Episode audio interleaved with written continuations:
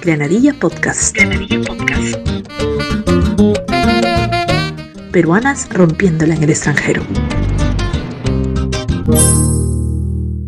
Terminó sus estudios de biología en la Universidad Cayetana Heredia en el 2012. En un programa de pasantías fue seleccionada para hacer una estancia de investigación en la Universidad de Vanderbilt en Estados Unidos, donde conoció a quien es su gran mentora, Andrea Page Macau.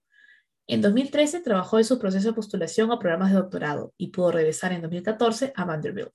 Ha sido seleccionada para asistir a las conferencias de Linda Nobel Laureate Meetings en Alemania, donde pasó casi una semana rodeada de más de 30 ganadores del premio Nobel. Hoy hablamos con Andrea Cuentas Condori.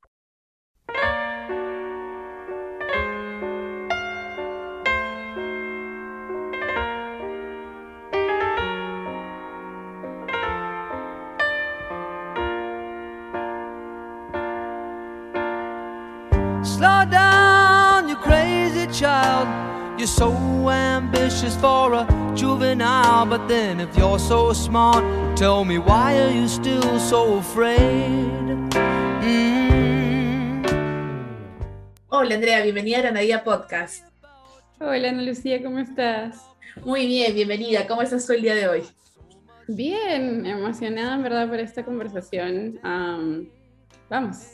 Vamos con todo entonces. Cuéntame primero de tus años de la universidad. ¿Cuál fue tu motivación para estudiar biología? Uh, digamos que en secundaria, todo empieza desde ahí, yo creo. En secundaria yo ya sabía que quería algo relacionado a las ciencias. creo que porque mi papá, con mi papá, en, cuando estaba haciendo tareas de, de biología, física o química, siempre hablábamos acerca de me gustaba y a la vez no me gustaba hacer tareas con mi papá. Porque siempre me llevaba a la raíz del problema. Y me decía, entonces yo le decía, papá, tengo este problema de física, no sé cómo hacerlo. Y me decía, ah, pero sabes lo que es la inercia. Y yo, no, pero está esta fórmula acá, ¿cómo la aplico? Solamente dime cómo la aplico.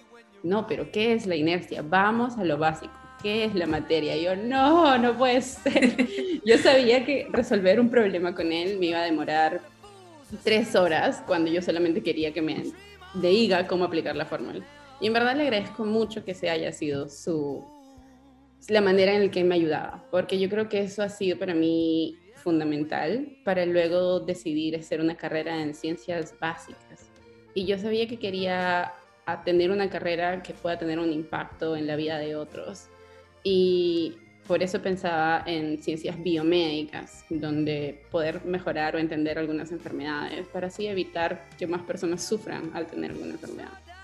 Y fue en el 2006, cuando mi mamá fallece por cáncer, que yo tomo la decisión de, ok, yo quiero entender cómo es que este desgraciado cáncer se desarrolla para que más personas para que, o sea, las personas dejen de perder a sus familiares solamente porque no hay mejores tratamientos pensé estudiar medicina, pero soy tan emocional que dije, voy a sufrir tanto teniendo que dar un diagnóstico malo a alguien.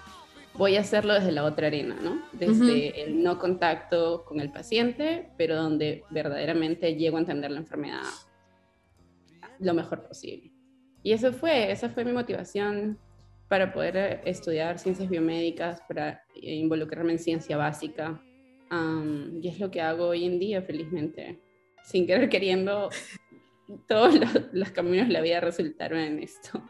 interesante cómo desde la, adolescencia, ¿no? Desde el colegio se va formando tu, tu, pasión por lo que hoy haces. Y eso te llevó a la Universidad de Vanderbilt, ¿no? Y me gustaría que nos cuentes un poco el proceso de cómo ser seleccionada, ¿no? Cómo es el proceso de postulación de pronto. Sí, cuando estaba en la universidad, ya en mi tercer año, cuarto año, ya sonaba un programa de pasantías que se llama REPU. REPU Research Experience for Peruvian Undergrads. En verdad ha cambiado, yo creo, la vida de más de uno.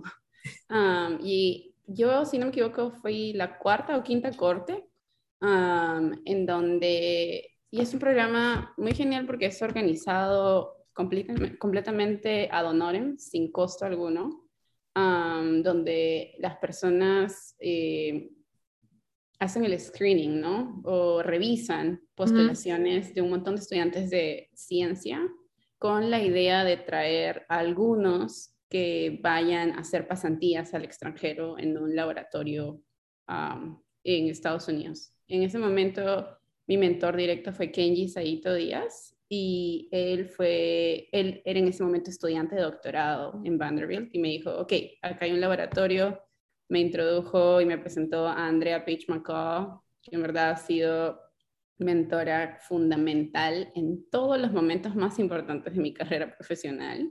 Andrea está involucrada.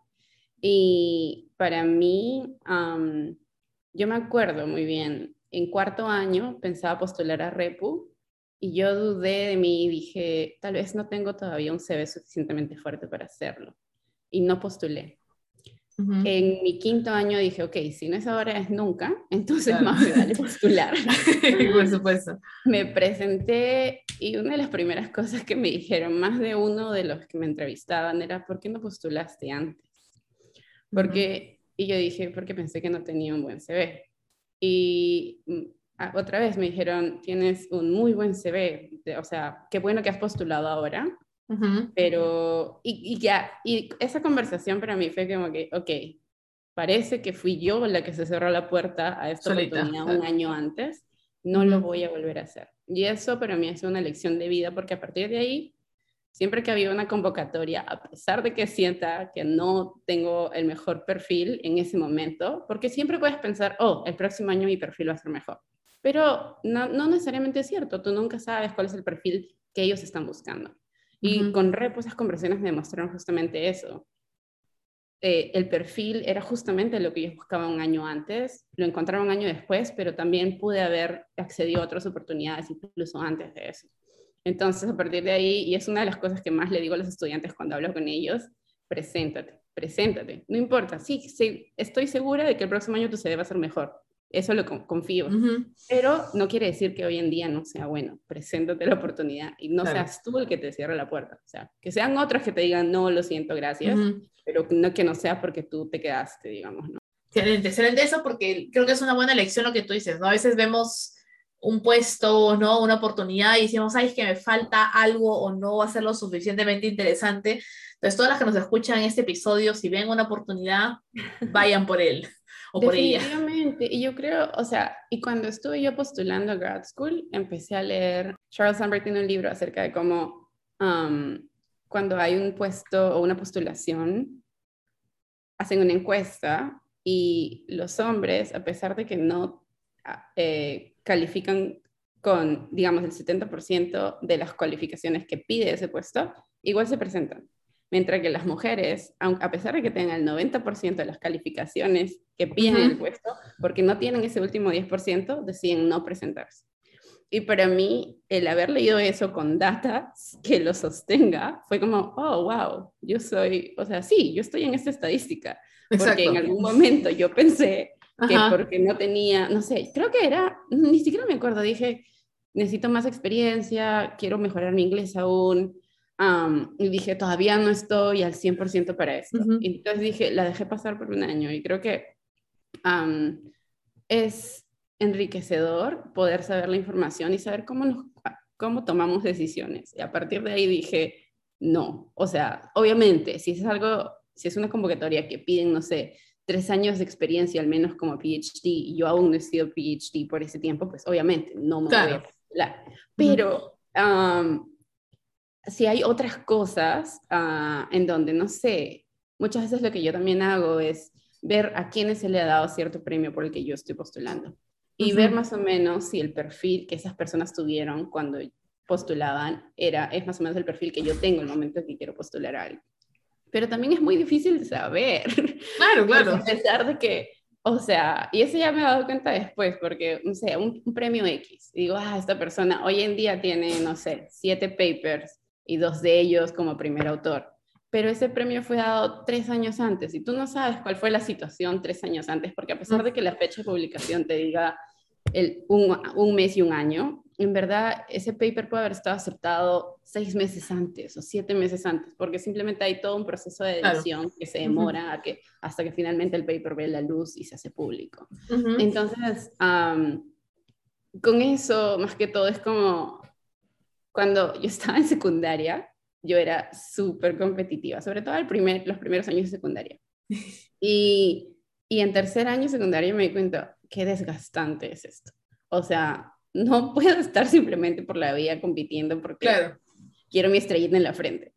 Y ya cuando estuve en, cuarto y quinto fue como, ok, la única persona con la que yo voy a competir va a ser conmigo misma, con la que me voy a comparar. Porque, Claro. Y eso he tratado de mantenerlo desde ese momento, porque si no es demasiado desgastante am, saber cómo están haciendo los otros. Y al final, o sea, si la puerta se abre para ti en ese momento, pues genial. Y si no se abre, tal vez ese no era tu momento. Exacto. Y hay que celebrar las victorias de otros también porque todo el mundo está compitiendo con la versión de uno mismo. Muy cierto. Es solamente eso. Entonces, no sé, hoy en día ya am, verdaderamente yo siento que hay espacio para todos. Verdaderamente yo siento que hay momentos también para cada uno de nosotros. Y entonces, si hay alguien que celebra ese momento y no, no eres tú, pues no importa, tu momento tal vez entra después. Creo que es importante celebrar y apoyarnos en, las, o sea, en todas las convocatorias y oportunidades que hay. Ya nos cuesta bastante como internacionales en el mundo científico, yo creo, Sí. crear una comunidad y una vez que encuentras tu comunidad, lo mejor es verdaderamente am, estar ahí el uno para otro, buenas y malas, porque lastimosamente hay más malas que buenas en el mundo científico, pero todo bien. Sí, no, es que es cierto, es cierto lo que tú dices, ¿no? Y sobre todo siendo, pienso yo, ¿no? Siendo latina, siendo extranjeras y en un, en un mercado tan peleado como es el de ciencias, tienes que, que tener más confianza en ti misma, ¿no? Y tienes que, que, que, como tú dices, ¿no? Competir contigo misma y mejorarte a ti misma por ti misma, no por lo del resto o por los otros o por las otras, ¿no? Y es muy interesante que lo que comentas y, y ojalá que las que nos escuchan lo, lo, lo apliquen en sus vidas porque es algo que, que, se repite bastante, ¿no? Y que va mucho con de la mano con el síndrome del impostor también, ¿no? De que si soy lo suficientemente buena para esto, para lo otro, entonces hay que, es una batalla constante y que tenemos que seguir ahí este, peleándola. Eh, tú llevas ya un tiempo viviendo en Estados Unidos y me gustaría que nos cuentes también un poco de las diferencias, ¿no? Similitudes o diferencias que puede haber entre la cultura americana y la cultura peruana. Sí, qué peligro. Yo ya llevo viviendo casi ocho años aquí en el extranjero. Qué miedo. Porque suena un montón de tiempo. Y um, creo que las diferencias más resaltantes, creo que, y las diferencias que he ido identificando han cambiado con el tiempo también, ¿no? Claro. Porque pues al inicio yo vengo pues de San Martín de Porres, uh -huh. eh, un barrio donde a veces pues no sé, a algunas personas les parecerá movido, para mí San Martín de Porres es mi casa, o sea, claro. movido no es. Conozco, pero todos mis amigos, como sabes, Cayetano está en San Martín de Porres. Uh -huh. Entonces, felizmente, cuando yo fui a la universidad o me movía dentro de mi universidad en la casa, eh, nunca me robaron. Y tengo unos amigos a los que un, creo que un par de veces sí los robaron por la zona. Pero, y me decían, es que claro, Andrea, a ti no te roban porque tienes un carnet de que eres de la zona. ya, ya, ya. Pero la cuestión es que, o sea, lo, lo que sí había mucho pues en Lima es que, o sea, cuando te vistes con un short o una falda corta, hay miradas que lastimosamente te hacen sentir muy incómoda. Claro. Y lo más liberador que ha habido, que yo eh, sigo disfrutando hasta hoy en día de haberme mudado a Estados Unidos, que a la gente no le importa que miércoles me pongo yo. Uh -huh. O sea, eh, es completamente liberador usar la ropa que quieras sin estar uh -huh. pensando en, oh, ¿qué va a pasar si me pongo esto? Claro, ¿qué ¿no? te van a decir? O sea, para mí eso ha sido una de las cosas más importantes que he ganado de haberme mudado a esta cultura. Um, lo otro es, o sea, yo he caminado sola cuando en, como programa de doctorado, en el segundo año hay un examen que te toman, a ver si todavía pasas y sigues uh -huh. siendo candidato a doctor o no, el examen de calificación se llama. Y cuando yo estaba estudiando para eso, yo me quedaba estudiando en el laboratorio. Entonces, a las tres y media de la mañana decía, ok, ya es momento de cerrar el libro, dejar de leer, voy a la casa. Y yo iba caminando desde la, desde la universidad a mi casa, cuatro y media, tres y media de la mañana, sea, sintiéndome, no sé, la dueña del mundo. O sea, yo y los animales caminando por ahí. en la noche. Con tu rum rum, con el zorrito rum rum. Sí, con el zorrito rum rum. No puede ser. Y esa es otra cosa que a mí me parecía increíble, porque cuando yo caminé, si yo siquiera consideraba la idea de caminar a las tres y media de la mañana sola por San Martín de Porres, yo creo que hubiese estado en, la- en el noticiero matutino, lastimosamente. Claro. Entonces, am, no sé, esas cosas para mí han sido ganancias ah, que no tienen precio, ¿no? Sí, O- por supuesto. Otra cosa que aprecio muchísimo que tiene esta cultura es que pues Estados Unidos atrae a muchas otras culturas. O sea, aquí hay una... Me encanta haber descubierto la diversidad de cocinas que hay a nivel mundial. O sea, Ujú, en Perú ujú. tenemos una gastronomía increíble, pero es hermoso poder entender, descubrir y saborear lo que otras culturas Claro. celebran. Y para mí eso ha sido, o sea, la primera, la primera cena que tuve en Nashville, eh, ni bien llegué a hacer mi pasantía, primero que Kenji no estaba en la ciudad, me recogió una de sus amigas. Y, uff, esa amiga se volvió muy querida y muy cercana a mí después. Y me llevó a comer a un restaurante de, Etio- de Etiopía. Mm. Y yo, ni por... Sí, claro, sea, es otra cosa. Yo he comido comida etiopía y es otra cosa. es Totalmente. deliciosa. O sea, la manera en la que sazonan las lentejas, sazonan los Sí. garbanzos. O sea, es la primera cocina vegetariana que verdaderamente disfruto así Ujú. en el alma comer. Am, tienen el pan, ¿no es cierto? El in- indira, creo que se llama, indira, no me Ujú. acuerdo, indira. Y a mí me parece, o sea, una cosa maravillosa poderla comer con... Fue toda una experiencia, porque pues Sí. comes con la mano. con Ajá, exacto, y vas recogiendo y es- a bocado. Exacto. ajá, exacto, es Para mí diferente. eso fue como una prueba de, wow, qué hermoso todo lo que voy a poder descubrir, Ujú. porque este país atrae talento y cocina y cultura de todos los otros demás países. Am, claro, tal vez alguien dirá, y es cierto, no es exactamente la misma cocina que encontrarías si es que vas a Etiopía, es válido, pero sigue siendo algo más cercano de lo que yo Claro. estaba estando en Perú. Obviamente. Otra cosa maravillosa es poder tener amigos de alrededor del mundo. O sea, amigos, mis amigos más cercanos son de India, India y Kirguistán hoy en día. Y, o sea, conocer los valores de esas personas, las familias, am, no sé, el, el ver cómo, habiendo crecido en culturas tan diferentes, segui- tenemos algo en común, ¿no? Porque, Claro. o sea, somos tan cercanos, somos, no sé, como, incluso como hermanos a veces, no sé, me, me encanta la idea de... me encanta poder saber que, que hay eso, ¿no? Que hay tanta comun- comunalidad, incluso en culturas tan diferentes. Cosas que me dolieron mucho dejar cuando salí de Perú, pues definitivamente mi familia, ¿no? Mi familia y mi, mi comida, porque a pesar de que hay muchas cosas. Ese es un factor común, ¿ah? Con todas las peruanas dicen lo mismo, la comida. Sí, yo por una época decía, me decían, ¿qué extrañas de Perú? Y yo, ay, la comida. Y todos, ay, ¿tu familia? Ah, mi familia también, pero eso es obvio. Claro, eso ya se da por sentado, ¿no? Entonces, Am, o sea, sí, fue duro dar los sabores. Y es increíble porque yo me acordaba, el primer año, pues en, en Perú la cultura es desayunas, almuerzas, que es un guiso y un arroz, o arroz y papas, algo. Am, tomas lunch. En mi casa tomábamos lunch a las 5 de la tarde. Un pan con té, pan con café, pan con leche. claro, tu algo. bizcochito, tu bizcochito. Exacto. Y luego cenábamos a las ocho y media, nueve. Yo no sé cómo hacía.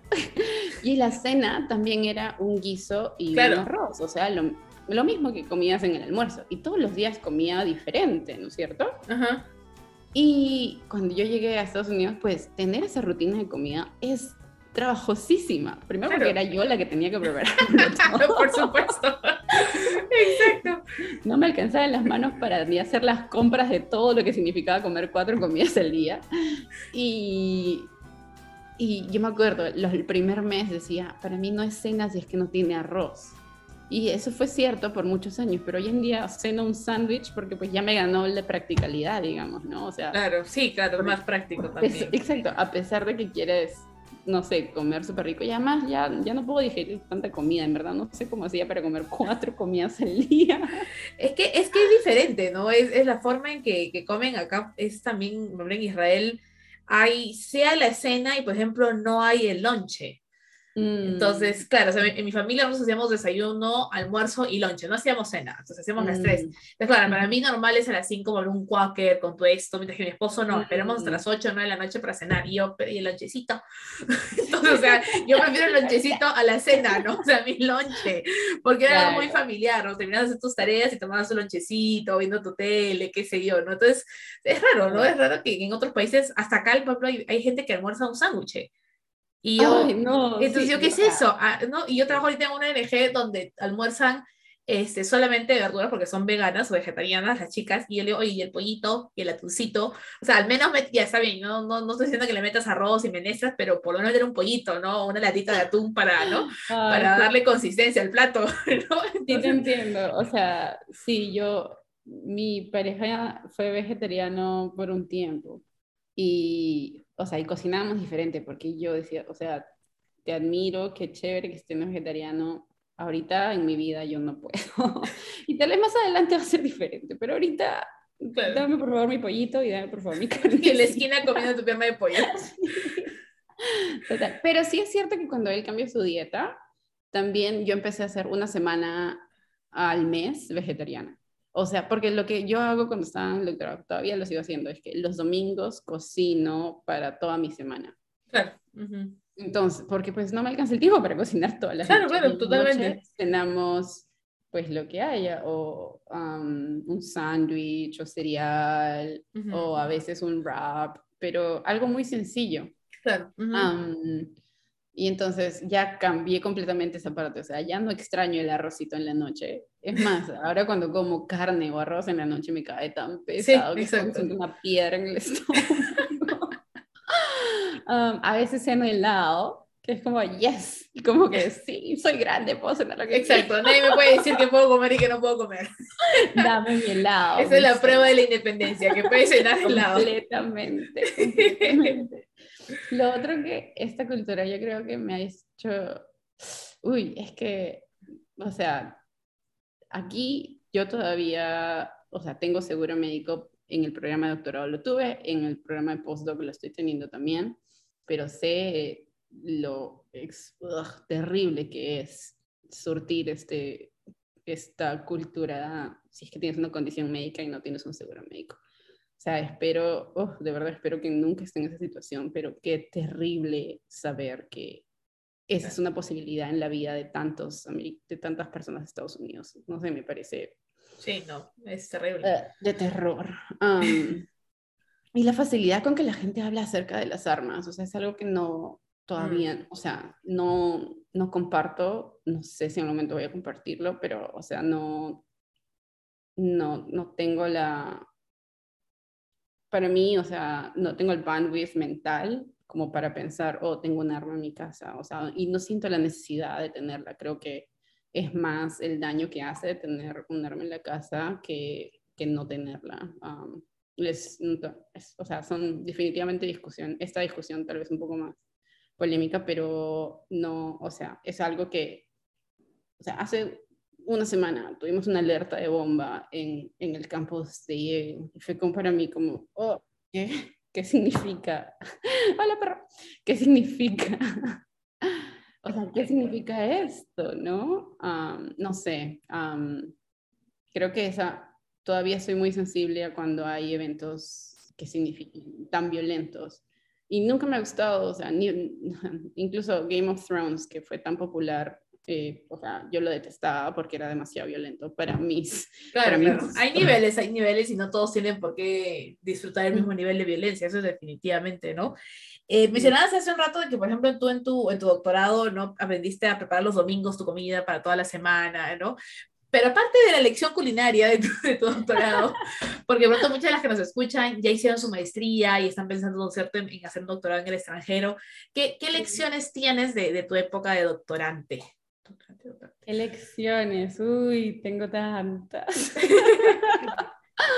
Creo que las más, la más importante es, escoge un laboratorio en donde el mentor tengas una buena relación con tu mentor y donde veas que a pesar de que hay, porque van a haber si- discusiones o conversaciones difíciles, pero a pesar de que existan esas conversaciones difíciles, tu relación con el mentor siga siendo, o sea, siga siendo una de confianza. Yo tuve mucha, o sea, no quiero decirle suerte, pero yo no elegí a mi mentor por esas razones, o no estaba pensando, ah, necesito a alguien con el que, no sé, me va... Porque pues yo tu, estuve en el doctorado los cuatro años que Trump estuvo en el gobierno y como internacional era verdaderamente no saber qué iba a pasar al día siguiente con tu posibilidad de hacer una carrera en este país.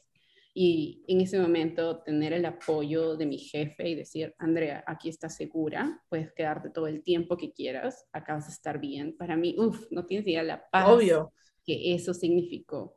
Y eso fue lo que me hizo elegir luego, ok, necesito un mentor que a pesar de que el mundo se esté cayendo, no me vaya a dejar morir. Claro, claro, es importante porque es un soporte emocional que se necesita. Y, y, uno no, o sea, y uno no piensa en cómo, o sea, yo que me iba a imaginar que durante mi doctorado alguien anti-extranjero iba a estar en el poder de, de Estados Unidos. Jamás, jamás. Claro. Entonces, hay cosas en la vida que tú no, no puedes prever, pero que sí te ayuda si es que tienes a un ser humano que verdaderamente se preocupa por ti como ser humano. No solamente, ah, porque le vas a hacer el trabajo. No, sino que verdaderamente le interesa tu proyecto de vida. Y yo, tú, o sea, mi jefe, David Miller, fue eso para mí. Verdaderamente yo, él me daba el apoyo y me daba todos los recursos que yo necesitaba. Él jamás escatimó en nada de lo que yo necesitara. Una época estamos en un experimento, eh, una alineación de eh, fotografías de, con microscopio eléctrico, electrónico, y era un movimiento muy sutil y me estaba generando un dolor en la mano. Y le digo, me está doliendo, necesitamos comprar otra cosa. Y me dijo, ¿qué necesitas?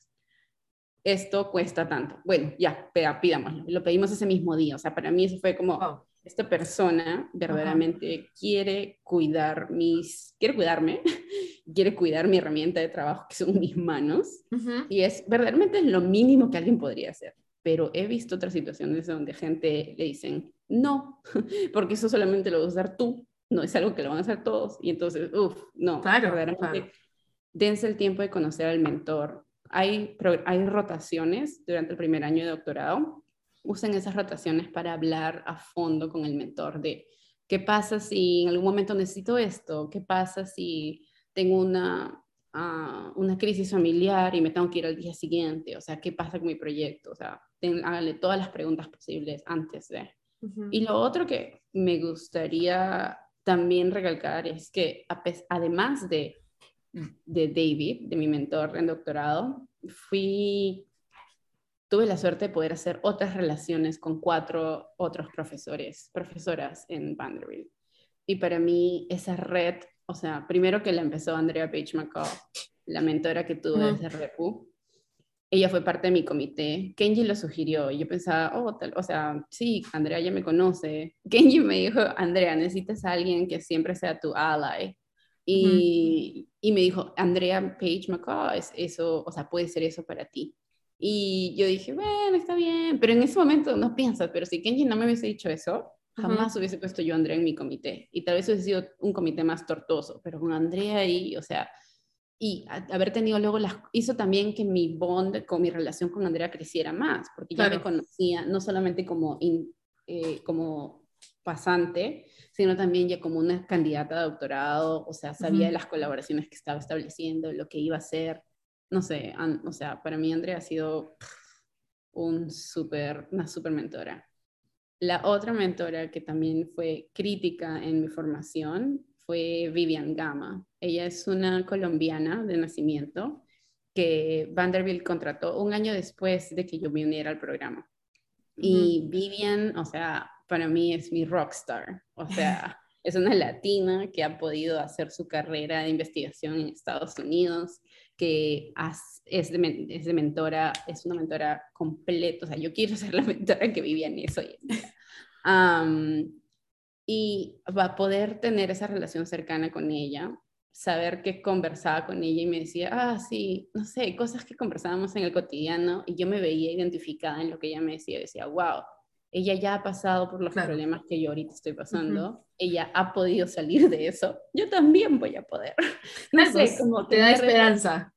Correcto, me da la Ujú. esperanza y sobre todo me da la guía, una conversación, o sea, o algo de que, ok, todo va a estar bien, o sea, sigue nomás, va a estar bien. Ajá, claro. Y en momentos críticos también le he preguntado como decisiones, ok, tengo estas dos oportunidades, ¿qué hago? Andrea Pishmaco también, o sea, y eso es lo que me gusta, como cuando tengo algo difícil de decidir, Ujú. me gusta saber como cuatro personas con experiencia qué, qué, qué piensan de estas opciones y verdaderamente como, como ver qué ideas tienen y luego yo tomar mi propia decisión en base a toda la información que he podido recolectar. Ujú. De verdad, no hay como eso, como tener Sí. mentores. Es, es- creo que es, es importante, ¿no? Yo siempre lo he escuchado, yo todavía estoy eh, teniendo, la eh, teniendo la tesis de la maestría, pero sí he escuchado ese tema, ¿no? Que para el doctorado necesitas tener, pues, ¿no? Esos advisors, esos, esos aliados, como lo decías, ¿no? Que están ahí contigo para, para ayudarte a sobrepasar diferentes obstáculos que van a definitivamente aparecer porque es un viaje largo, ¿no? Es satisfactorio, pero es largo. Eh, bueno, por último me gustaría preguntarte, ¿cómo fuiste seleccionada para estar en, eh, en este evento donde estuviste rodeada por más de 30 ganadores del premio Nobel? ¿Cómo hay que hacer? ¿Qué hay que hacer? Yo me enteré de Lindau. Oh, ¿cómo me enteré? No me acuerdo en realidad, pero si no me equivoco, por internet. O sea, eso Ujú. que te sale un anuncio y te Claro. dicen, eh, Lindau es esta conferencia de más de 30 premios Nobel con 200 o 500, creo, científicos de todo el mundo. Yo me quedé como, ¿qué es esta maravilla? Que yo no había escuchado nunca antes. Claro. Y um, si eres de alguna potencia de ciencia, como Estados Unidos, la mayoría de países de Europa, Australia, India también, tienen que ellos nominarte para que seas seleccionada. Pero si eres de eh, países donde la ciencia todavía no está tan avanzada, en ese momento yo, era, yo acababa de terminar pregrado en Perú, yo estaba en Perú, presentándome para programas de doctorado, sí, pero todavía estaba en Perú. Había otro tipo de convocatoria, en donde era un self, um, tú solito te presentabas y decías, soy fulanita de tal, este es, estas son las razones por las que quiero ir y este es mi perfil, ¿no? Ujú. Y luego había una segunda ronda, o sea, en vez de pasar por una sola ronda, pasabas por dos rondas. Y um, yo, una vez más, la carta de Andrea Page McCall. Yo ya había hecho mi um, pasantía con Andrea y le dije, mira, esta oportunidad me gustaría ir por ABC razones. También tengo uh, una mentora en eh, Cayetano, Dionisia Gamboa, con la que eh, trabajé en malaria por dos años de mi pregrado. Le dije, eh, Diony, quiero ir a este evento y me dijo, no, no te preocupes, me parece muy bien, ah, escribamos la carta y la mandamos. Y entonces mandé todo con la bendición de todos los espíritus y pa- primero pasé la primera ronda. Para mí eso fue ya un wow, no Claro. puede ser, qué lindo. Y me enteré de que había sido finalmente seleccionada en febrero eh, del siguiente año. O sea, el proceso tomó, tomó como cuatro meses. Wow. Mm, y fue, o sea, fue otra vez, no sé, fue, fue genial en ese momento. Y me cambió, me cambió cómo yo veo muchas cosas de ciencia, porque creo que lo que hace más este meeting es te demuestra que un premio Nobel es un ser humano común y corriente. Y entonces los baja del pedestal en donde uno puede tenerlos porque han hecho descubrimientos tan importantes. Y no quiere decir que, o sea, no sean gente importante, Claro. pero siguen siendo personas que comen, duermen, se ríen de un chiste malo, Ah, o sea, toman el té, no les gusta el azúcar, no sé, o sea, siguen siendo Ujú. personas comunes. Y creo que esa cercanía, el haberlos humanizado, porque, o sea, estuvimos compartiendo el mismo espacio por una semana, ha hecho que yo, que también, o sea, científicos jóvenes piensen, yo también puedo llegar a hacer eso. O sea, porque son personas comunes y corrientes que estuvieron en el momento adecuado con los mentores adecuados también. Claro, por Y supuesto. entonces, para mí una de las conversaciones más importantes que hubo fue con Roger, Roger Chan. Roger Chan fue eh, premio Nobel eh, por el descubrimiento eh, de GFP, de la proteína verde fluorescente, y por todas las variaciones que luego creó ah, a partir de la estructura de GFP. Y para mí fue, o sea, él compartió verdaderamente la pasión que hace por generar más herramientas para estudiar problemas biológicos. Y no sé, para mí eso fue como, solamente encuentra tu pasión, Andrea, o sea, encuentra en qué quieres servir a la comunidad. Y eso te va a llevar a, o sea, responder las preguntas más importantes para uno. Si eso coincide en que también sean las preguntas más importantes para todo un field, pues genial, pero eso no tiene que ser la motivación. ¿no? O sea, la motivación no tiene que ser, ah, quiero el premio Nobel y entonces tengo que investigar acerca de ABC. Porque no sé, o sea, ¿cuál es el propósito entonces de vivir y disfrutar el cotidiano? Creo que uno tiene que disfrutar su cotidiano. y eso estoy tratando de hacer hoy en día, tratando de identificar cuál es la pregunta que me mueve y por la que quiero, en la que quiero hacer mi carrera, ¿no? Excelente. Excelente. Y qué, qué, qué, bonita forma de terminar la entrevista hablando de eso, ¿no? De disfrutar lo cotidiano, porque a veces nos enfocamos tanto en, en lo grande, en lo lejano, y nos olvidamos de disfrutar el día a día. Y creo que ese es el mensaje que nos deja hoy día Andrea, el disfrutar el día a día y el disfrutar episodio a episodio de Granadilla Podcast. Así que te doy las gracias, Andrea, por ser parte de esta iniciativa y que la sigas rompiendo en Estados Unidos. Gracias, Dona Lucía. Muchas gracias. Que tengas un super día también. Gracias a todos los que nos escuchan también.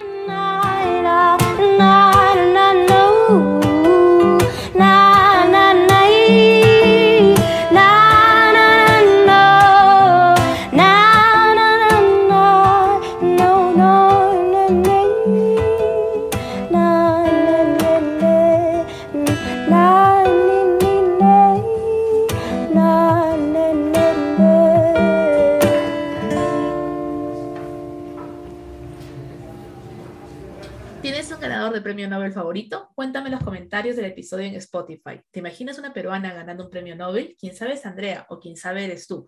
Por más peruanas conquistando retos a nivel mundial.